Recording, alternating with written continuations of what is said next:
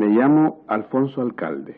Voy a leer un fragmento de mi libro Variaciones sobre el tema del amor y de la muerte, editado en el año 63 por la editorial universitaria. El 5 de mayo del año 1992, a los 71 años de edad, en la ciudad de Tomé, se suicidó el poeta, narrador y periodista Alfonso Alcalde. Alcalde escribió una obra variopinta y turbulenta como su propia existencia, en la que llegó a acumular decenas de oficios y ocupaciones.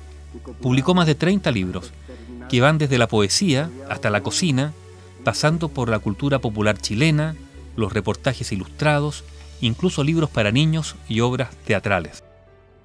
Alfonso Alcalde Ferrer había nacido en Punta Arenas, en septiembre de 1921, y sus estudios básicos los realizó en el Colegio Inglés de Punta Arenas. Cuando tenía 12 años, su padre, un español de La Rioja, lo envió a continuar sus estudios en Santiago. Y fue poco después cuando abandonó el colegio e inició un periodo de errancia que lo llevó primero por varias partes de Argentina para continuar posteriormente a Bolivia, específicamente a Oruro. Durante ese peregrinaje juvenil, Alfonso Alcalde realizó distintos oficios. En 1991, en un texto autobiográfico, escribió, Trabajé vendiendo urnas, contrabandeando caballos desde Santa Cruz de la Sierra en Bolivia a través del Mato Grosso, cuidando animales en un circo de fieras, cebras, elefantes, leones y osos, y siendo ayudante de la mujer de goma y del tragafuegos, también de payasos, personajes que aparecen y desaparecen en varios de los textos con el obsesivo tema del circo. Fui guionista de cine, radio, teatro y televisión. También traté de ganarme la vida en un bar pendenciero, nochero de un hotel de pasajeros urgentes, y en las entrañas de las minas de estaño de Potosí trabajé como ayudante de carpintero en los socavones. Fui también pescador y vagabundo libre y total en los trenes que siempre partían al norte por el continente americano. Conozco mi país de la cabeza a los pies. Dirigí la colección Nosotros los chilenos de Quimantú y conozco a mi pueblo compartiendo vidas, dolores, trabajos, masacres, alegrías y resucitamientos, escribió. Todos aquellos que perdieron la fe, la dirección, el honor a domicilio, el dominio sobre sus cuerpos. En una entrevista en El Mercurio de agosto de 1996, Alfonso Alcalde contó una de sus peripecias. Fui contrabandista de cadáveres. Ascendí a un nuevo cargo que era transportar a los muertos de una frontera a otra, entre Argentina y Brasil, para que saliera más barato el entierro.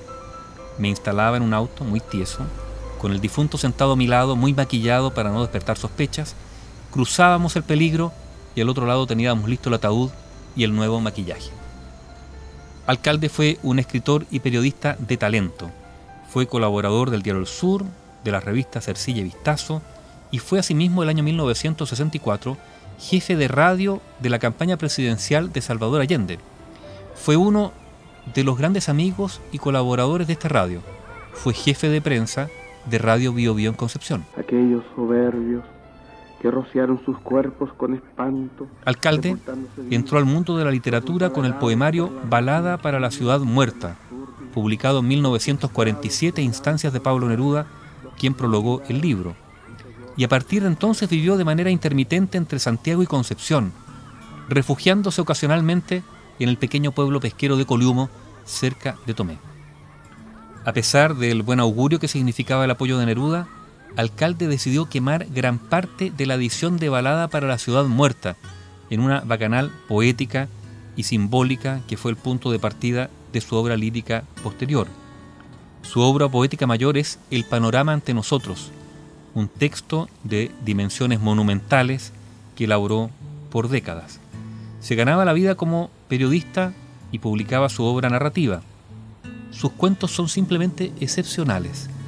Su primer libro, el Auriga Tristán Cardemilla retrata con humor y una profunda humanidad vida de seres errantes, pescadores, payasos, maestros chasquillas.